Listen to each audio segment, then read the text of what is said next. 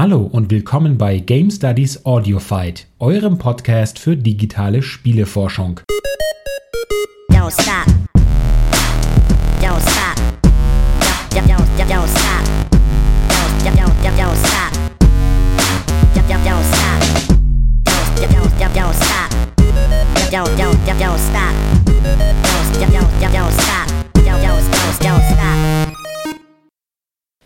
Besser so? Ja, wunderbar. Das Höllengerät läuft schon. Ähm, wir sind hier nicht äh, in einer Riesenkirche, in keiner Kathedrale, in keinem Dom und kein Speier, sondern wir sind in einem leeren äh, Seminarraum. Und zwar, wo sind wir eigentlich? Schellingstraße 3, Rückgebäude. Mm. Wobei mir die Vorstellung von der Kathedrale gefällt. Wir sollten den Leuten nicht verraten, dass wir eigentlich in einem Seminarraum sitzen. Stimmt. Äh, wie ist denn Notre Dame zu dieser Zeit eigentlich so? Ich hatte es mir ganz anders vorgestellt. ähm, es ist ja mittlerweile Faul, Faulenzer-Tradition, dass sich der Gast selber vorstellen muss hier, wie mir gesteckt wurde. Das möchte ich natürlich, da möchte ich niemanden enttäuschen. Mit wem haben wir es heute zu tun? Franziska Ascher. Ich bin Doktorandin der germanistischen Medievistik mhm und äh, Gründungsmitglied und Redakteurin von Paidia. Gründungsmitglied? Gründungsmitglied. Das heißt, ähm, haben wir, ich habe nämlich überlegt im Vorfeld, wo haben wir uns zum ersten Mal gesehen? War das denn dann schon in Wiesbaden? Kann das sein, als die Crew einmal hingefahren ist?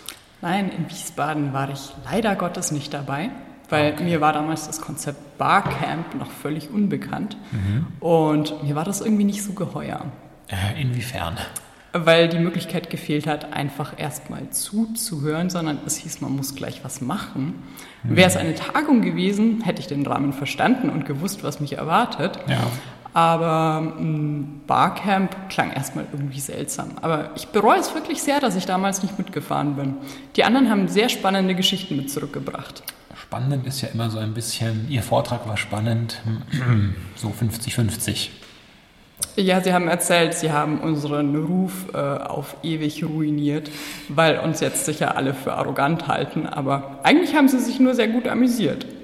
Ja, ich glaube auch, da wurde nichts ruiniert. Es war schon ganz gut, so wie ich es in Erinnerung habe. Ich habe mit dem äh, Tobi äh, auch darüber gesprochen, ganz kurz. Und eigentlich ja, ganz gute Erinnerungen ausgetauscht. Aber das Konzept Barcamp, Researching, also Wärst, jetzt für, wärst, wärst du jetzt dafür, da so wieder womöglich auch alleine hinzufahren? Oder ist es für dich so ein Haken und äh, Episode vorbei? Also ist es auch insgesamt vorbei? Fahre ich nicht mehr hin? Nie wieder! Nein, also mittlerweile könnte ich mir das sehr wohl vorstellen. Mhm. Es ist halt nur so, dass man nicht überall hinfahren kann, wo man gerne hinfahren würde. Mhm. Denn eigentlich sollte man ja an seinem Schreibtisch sitzen und an, an seiner Dissertation arbeiten. War gesprochen, locker, war es locker gesprochen, ja. Stichwort Dissertation. Vielleicht wollen wir einfach da kurz uns dranhängen wie Kletten thematisch. Ähm, worum geht es denn da bei dir? Äh, erstmal, wann hast du angefangen mit der Dis? Mm, de facto angefangen wahrscheinlich so Ende 2015. Mhm. Und thematisch gesprochen, worum dreht es sich? In welche Richtung zielt es? Meine Dissertation hat den schönen Arbeitstitel Strukturen des Agonalen, den man den Leuten immer erstmal übersetzen muss. Ähm, das, das, würde mich jetzt genau richtig. Mach das doch bitte. Also Game Studies Leute kennen äh, das Agonale wahrscheinlich am ehesten von äh, Roger Caillois. Mhm. Ähm, aus äh, den verschiedenen Kategorien von Spielen. Da ist unter anderem der Argon dabei, was ähm, wettkampforientierte Spiele meint. Mhm. Und ähm, naja, der Untertitel meiner Dissertation äh, ist äh, ein Vergleich zwischen mittelhochdeutscher Artus-Epik und Computerrollenspielen. Und äh, die These, die in diesem Titel anklingt, ist äh, gewissermaßen, dass ähm, der Kampffokus, den sowohl die mittelalterliche Epik als auch Computerrollenspiele haben, ähm, eine bestimmte Art des Erzählens hervorbringt. Mhm. Eben diese Strukturen des Agonalen. Genau. Bevor wir vielleicht darauf ein bisschen äh, noch ein, einsteigen, auf die äh, angesprochene Erzählweise, ähm, aus welcher Forschungsrichtung stammt das? Also, mit was hast du dich davor beschäftigt? Mhm. Also mein Hauptfach im Studium war äh, auch schon germanistische Medievistik. Mhm. Aber ich bin witzigerweise über die neuere deutsche Literatur äh, zur Computerspielforschung äh, gekommen. Es gab da damals dieses Pro-Seminar von Marcel Schellong und Gebhard Grelczak. Mhm. Ähm, die nannten das damals noch ähm, Computerspielphilologie. Hm, ja, ich erinnere mich, ja. Aber mh, hm, das klingt narratologischer, als es im Endeffekt war. Hm. Aber naja, da wir aus der Germanistik kommen, war das erstmal der naheliegende Zugang. Und naja, ich habe das dann weiterverfolgt und da ich aber ja eigentlich Medievistin bin, ähm, habe ich dann eben nach einem Weg gesucht, diese beiden äh, Gebiete zu verbinden. Und also ich hatte schon relativ früh in meinem Studium so ganz naiv das Gefühl, dass äh, Computerspieler irgendwie einen ganz eigenen Zugang zur Medievistik haben. Weil mittelalterliche Texte sind nicht unbedingt so, wie wir das heutzutage von Texten erwarten. Also da gibt es viele Seltsamkeiten, die aber für einen Computerspieler oft gar nicht so seltsam sind. Inwiefern? Also inwie, inwiefern sind denn vielleicht zumal, würde mich der, als, als unbedarfter Leser, würde mich der Text sozusagen äh, herausfordern, wenn man so möchte? Mhm, es gibt viele Sachen, die äh, nach heutigem Verständnis irgendwie inkohärent wirken. Mhm. Also zum Beispiel ist es ganz oft so, dass sich Ritter gegenseitig nicht erkennen. Obwohl sie beste Freunde sind und äh, eigentlich ganz klar mit Wappenfarben und so weiter gekennzeichnet sind oder sein müssten, trotzdem erkennen sie sich im entscheidenden Moment nicht und kämpfen dann gegeneinander. Und es ist dann sehr oft sehr dramatisch und man erkennt dann in letzter Sekunde noch, dass man beinahe seinen besten Freund getötet hätte mhm. oder seinen Bruder oder wen auch immer. Ja. Und ähm, das kommt einem als moderner Leser eher seltsam vor. Ja. Aber ein ähnliches Phänomen haben wir teilweise in Computerspielen. Ähm, manchmal hat man die Möglichkeit, einen Bosskampf durch äh, geschickte Verhandlungen, die richtigen Entscheidungen, sagen wir mal, zu vermeiden. Ja. Also dann ist das auf Story-Ebene eigentlich geklärt. Man muss eigentlich gar nicht mehr miteinander kämpfen. Aber dann sagt der neue Verbündete, okay, wir sind jetzt Verbündete, aber ich muss wissen, ob du dieser Aufgabe auch wirklich gewachsen bist.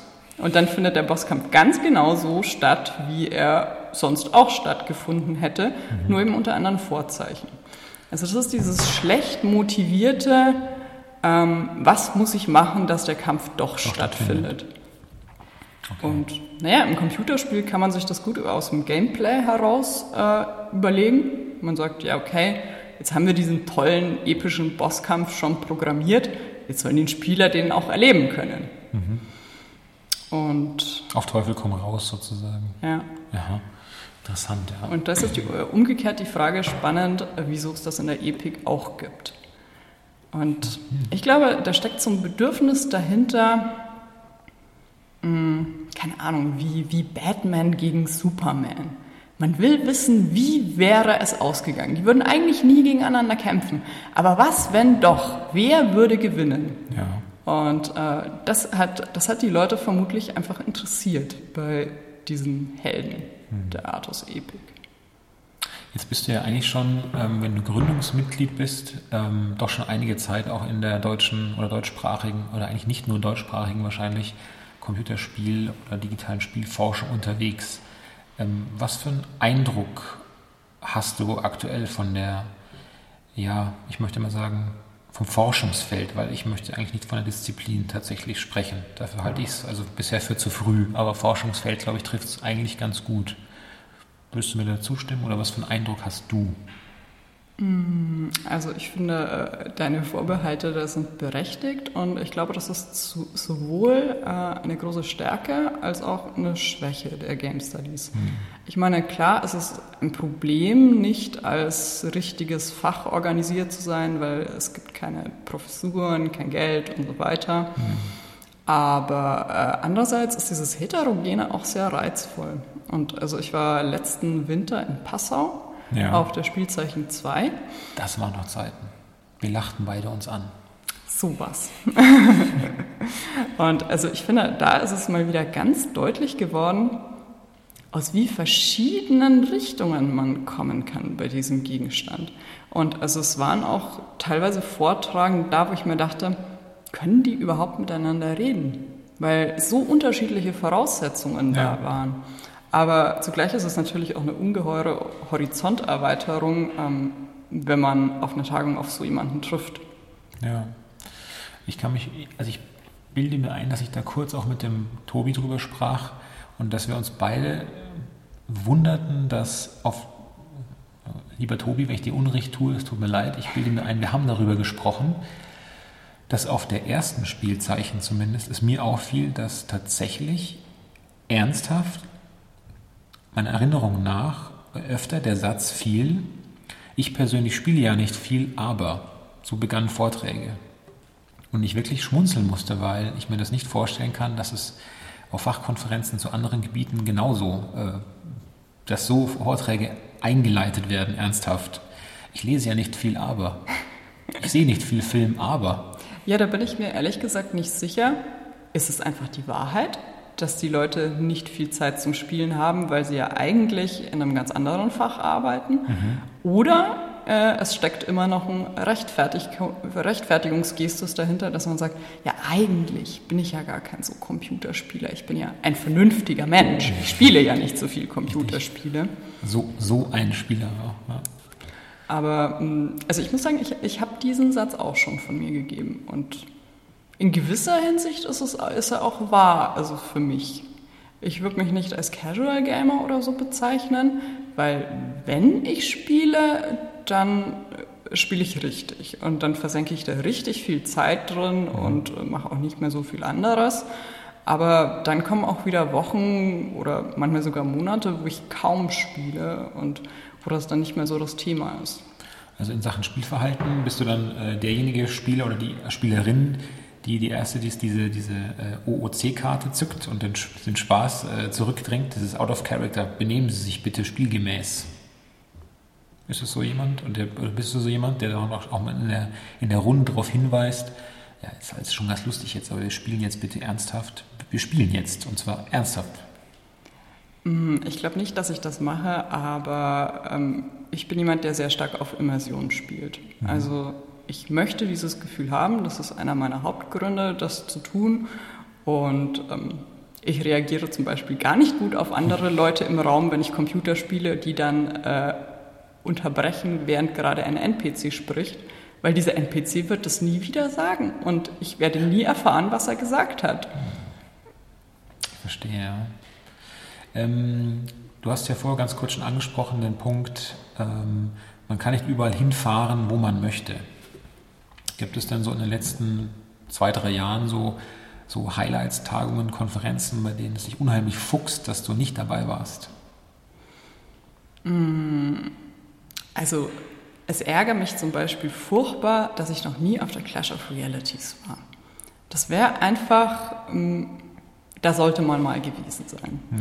Aber es hat sich bisher einfach nicht ergeben. Es ist ja auch nicht gerade nebenan. Es ja. war im Passau natürlich vorteilhaft. Aber. Ich kann, ich kann da ja protestieren, so viel ich will. Ist, bei mir ist immer das Problem, die nehmen ja leider immer, die gehen ja meistens auf die richtig fiesen Wochentage. Da ist noch nicht mal der Freitag dabei oder irgendwie Gott bewahre einen Wochenendtag. Nein, es ist immer unter der Woche. Ja. Da muss ich leider sagen, also das geht, geht halt mit der Arbeit dann oftmals nicht. Aber ich war einmal da, ich glaube 2008 war das. Das war tatsächlich ganz gut. Ja. Das habe ich in ganz guter Erinnerung. Vor allem den Reisekostenzuschuss der LMU. Uh. In Höhe von weiß nicht, 3,50. 3,50 für die Rückreise, 4,50. Wie hast du es geschafft, das zu beantragen? Das Schwierige ist doch meistens, dass zu dem Zeitpunkt, wo man es beantragen muss, noch nicht mal klar ist, was für Tagungen dieses Jahr überhaupt stattfinden. Ich war mir nicht sicher. Ähm, das lief damals, ich war damals äh, unter Commander Jörg von Brinken von den Theaterwissenschaftlern. Mhm. Die hatten so ein, weiß nicht aus welchem Topf gefördertes Projekt mit Spielen. Und es war für mich, ähm, die suchten eigentlich eine studentische Hilfskraft. Ich hatte zu dem Zeitpunkt aber, war ich schon promovierend. Und dann haben wir das irgendwie so gedreht, mm, dass rauskam, du bist keine studentische Hilfskraft, aber darfst dafür auf dem Papier gefühlt irgendwie pro Woche 2,61 Stunden nur Dienst ableisten, weil das Geld wird nicht erhöht. Kannst du dir vorstellen, dass bei den 2,61 Stunden immer geblieben ist? Nicht. Also, und im Rahmen dieses Projekts, ähm, das war meine einzige Reise, die wir, und wir sind zusammen nochmal nach Augsburg auch gefahren, aber das war die einzige Konferenz, die ich da angetreten habe und ich müsste ein, musste einfach dann im Nachgang mich durch, glaube ich, 500 Seiten Schreibmaschine quälen und da die ganzen Sachen eintragen. Es wird im Nachhinein lief das. Ich also. Mitschrift oder was? Nee, nee, nur was, welches Hotel, Reisekostenbescheid ah, und so weiter okay. und so weiter. Ähm, aufwendig, aber im Grunde unkompliziert in der Abwicklung, weil wir es recht kurzfristig gemacht haben, wenn ich mich da recht erinnere. Mhm. These were the times, ja, die Clash. Mhm. Also Jörg von Brinken, den kenne ich auch, weil ich habe ihn in Passau ja zitiert. Mhm. Und als ich mich dann dran gemacht habe, den äh, Aufsatz für den Tagungsband auszuformulieren, habe ich mir gedacht, eigentlich wäre es nett, mit diesem Menschen mal persönlich zu reden. Ich meine, wenn er schon in München ist. Das machen, finde ich, das finde ich super. Es machen viel zu wenige Leute. Ich habe die Erfahrung gemacht, also ich muss kurz loswerden unbedingt. Manche sind regelrecht geschockt, wenn man sie kontaktiert aufgrund ihrer Sammelbandbeiträge und sagt, auch wenn es nur darum geht zu sagen, hey, da steckt eine Idee drin, die finde ich so gut. Also wenn man wirklich dezidiert Lob ausspricht, aber allein die Tatsache, dass man sie kontaktiert, finden manche Menschen dann höchst befremdlich. Ja, das finde ich immer so ein bisschen, also nichts gegen introvertierte Forschung, aber irgendwie denke ich mir doch, es wahrscheinlich verschwinden so viele gute Äther, Ideen irgendwie im Äther oder Ansätze, weil sie einfach nicht aufgegriffen oder mal mit dem Autor oder der Autorin durchdiskutiert wurden weiterhin. Ja, das ist schade, weil hm, man kontaktiert ja nicht, um entweder sie fertig zu machen oder ihnen zu huldigen, sondern für ein interessantes Gespräch. Und ja. ich finde, Forschung lebt davon, dass man seine Ideen mit Leuten diskutiert und sie nicht einfach still in seine Tastatur hämmert. Richtig, ja. Weil dann stellt man oft hinterher selber fest, Moment, irgendwie ist das Hint höher als vorne. Und ähm, man kommt auch in der Diskussion auf Ideen, die man sonst nicht gehabt hätte. Einfach wenn jemand intelligente Nachfragen stellt. Fingers crossed, dass sie dann auch intelligent natürlich sind, das stimmt, ja. Ach, schöne Frage, schöne Frage. Wie diese fiesen Konferenzfragen, die eigentlich keine Fragen sind, sondern ein, ich habe dazu ja auch mal gearbeitet. Haben Sie das etwa nicht gelesen? Nein, das sind keine Fragen, das ist Dolch im Ärmel. Aber das finde ich teilweise auch bei Leuten äh, schön, die fachfremd sind, weil auch Fachfremde können intelligente äh, Fragen stellen. Also das schätze ich an meinem Doktorvater sehr. Der hat zwar keine Ahnung von Game Studies, aber er stellt kluge Fragen und bringt mich dadurch ungeheuer weiter. Ja, das ging mir auch so tatsächlich, dass also ich war ganz erstaunt, aber ich mittlerweile glaube ich einfach, das ist sozusagen das Licht unter den Scheffel gestellt, weil ähm, der Professor Dr. Hochgeschwende, bei dem ich damals hier bei den Amerikanisten promoviert habe, hat auch gesagt, also ich glaube ja, dass nach zwei Semestern, da kann ich Ihnen eh keine Fragen mehr beantworten. War natürlich voll der Bullshit, weil jedes Mal, wenn ich aus diesen äh, Sitzungen mit ihm rausging und wir über Fragen gesprochen haben, unmittelbar die Arbeit auch betreffend, natürlich hat er jedes Mal 100.000 Ideen gehabt oder Ansätze oder Überlegungen, die mich natürlich weitergebracht haben. Ja. Also das war schon ein bisschen zu klein gemacht, sich selbst. Ja. Wie ist es denn? Wir haben vorhin waren wir essen. Du hast dich von der scharfen Suppe besiegen lassen. Das darf ich mal spoilern an dieser Stelle. Der Koreaner war zu hart. da haben wir kurz über äh, das schwarze Auge gesprochen. Das heißt, ähm, Rollenspiel, ähm, ja, check. Wie sieht es denn, um nochmal darauf zurückzukommen, gerade auf der digitalen Seite aus? Spielst du da gerade irgendwas Aktuelles? Also nicht im Sinne von aktuelles Spiel, aber spielst du gerade selbst auch noch irgendwie so nebenher flott digital? Ich habe jetzt gerade endlich doch noch Blood and Wine, den letzten Witcher 3 DLC, abgeschlossen.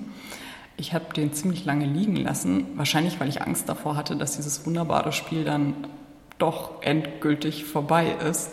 Oh no. Aber äh, ich habe es jetzt doch noch fertig gespielt. Ähm, ist egal eigentlich, mit wem ich spreche. Wenn auf Witcher 3 angesprochen, habe ich noch nie Tadel gehört. Deine Chance. Ist es wirklich dieser Übertitel, der mir von allen Seiten angetragen wird? Oder wie es mir überall kolportiert wird? Hm, also es würde mir wesentlich leichter fallen, äh, den Witcher 1 zu kritisieren, weil der hat mir vom Story-Aspekt her zwar auch schon sehr gut gefallen, aber war vom Gameplay her doch teilweise etwas zermürbend, hm. weil man halt noch nicht wusste, wo man hinrennen muss und ähm, ja, manches, das war einfach ein bisschen zäh. Aber beim Witcher 3 haben sie das wirklich alles sehr viel besser gemacht. Und, aber ich würde jetzt nicht sagen, dass es ein Spiel ist, das jetzt unbedingt jeder Mensch auf dieser Erde spielen muss, wie es ja oft ist, wenn einem ein Spiel empfohlen wird. Ja. Ich glaube, dass das Spiel einfach für mich so toll ist, weil es meinen persönlichen Interessen entspricht. Also ja. es, hat, es hat eben diesen Mittelalter-Aspekt, es hat auch ähm, diese schönen Märchenzitate und so, was für mich als Germanist auch total reizvoll ist. Und ähm, ich bin auch sehr anfällig für schöne Grafik und vor allem gutes Artwork. Mhm. Und ähm, The Witcher 3 befriedigt einfach meine kompletten Vorlieben-Palette. Okay. Da hast du schon einen Titel jetzt für demnächst ins Auge gefasst, wo du reingucken möchtest? Mm, neugierig machen würde mich momentan Hellblade, Senua's Sacrifice. Es soll auch nicht so lang sein, dann versenke ich vielleicht nicht wieder 200 Stunden in einem Spiel. Das hat ähm, erst gestern meine Lieblingsgymnasiallehrkraft Martina aus dem Kraftmagar hat genau das gefragt, ob ich das schon angefangen hätte zu spielen und warum nicht. Ich sei ein Narr, dass ich nicht schon begonnen hätte damit. Ja. Ähm, als guter Mitarbeiter der Firma Koch Media muss ich natürlich nach Kingdom Come Deliverance fragen. Ist das auf deinem Zettel? Es ist auf meinem Zettel. Puh. Allerdings fühlt es sich ähm, mehr wie eine Verpflichtung an, weil ich habe das Gefühl, als Medievistin müsste ich unbedingt was zu diesem Spiel sagen. Aber ich bin jetzt nicht so gehypt, also dass ich dieses Verlangen verspüre, oh mein Gott, ich will es lieber heute als morgen anfangen. Aber ich werde es mir auf jeden Fall anschauen. Ich glaube, ich war vor Jahren, als ich das erste Mal davon gehört habe, war ich noch gehypter als jetzt. Irgendwie, es hat jetzt so lange gedauert und. Ein bisschen dauert es ja auch noch tatsächlich. Ja. ja. Mindestens einmal äh, Weihnachten und Silvester durch, durch Leiden und Feiern. Aber ich bin auf jeden Fall neugierig. Hm. Okay, dann bedanke ich mich ganz herzlich für die Zeit und äh, lassen Sie uns mal hier noch in der Kathedrale ein bisschen herumgehen. es war mir ein Vergnügen. Bis bald. Ciao. Ciao. Don't stop.